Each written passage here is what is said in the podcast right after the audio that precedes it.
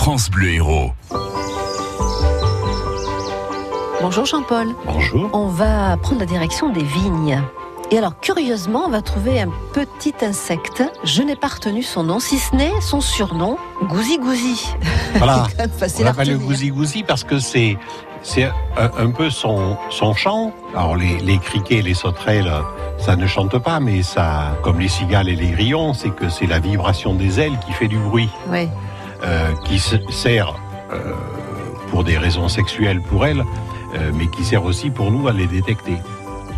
Donc ces, petites éphipigères, parce que c'est comme ça qu'on les appelle, ce sont des sauterelles qui n'ont pas d'ailes, qui ont des débuts d'ailes mais qui ne leur servent pas à voler, c'est vraiment en miniature, et dont les femelles ont un grand dard au fond de l'abdomen qui leur sert à pondre dans le sol au mois de juillet août. Et elles creusent des trous dans le sol qui est déjà très sec, et elles pondent des œufs qui vont passer l'hiver, et comme euh, euh, pour d'autres insectes, ça va ressortir au printemps sous forme de, de- de petites sauterelles. Alors, ça veut dire que leur choix se porte sur les vignes?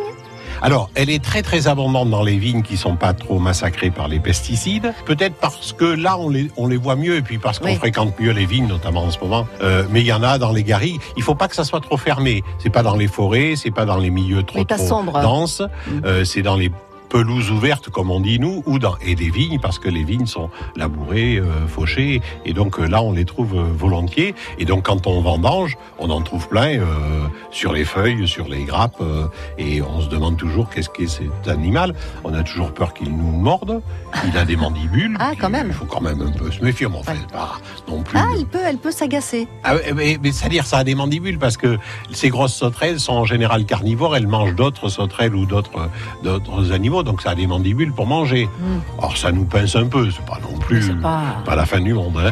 Euh, mais euh, effectivement on peut les, les voir parce que comme ça ne vole pas.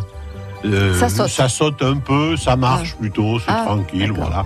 Donc on peut les observer, les euh, vraiment tout à fait Et ça, c'est les vraiment, mâles, les femelles. et- c'est vraiment de chez nous et en ce moment. c'est très méditerranéen et c'est plutôt maintenant, plutôt en été, en fin d'été, que on peut les voir parce qu'il y en a absolument partout et des quantités astronomiques. Bon, on retiendra facilement le Gouzi Gouzi quand même. Oui, voilà. Mais éphipigère, c'est un joli nom. C'est un joli nom. Merci Jean-Paul, à bientôt. France Bleu Héros.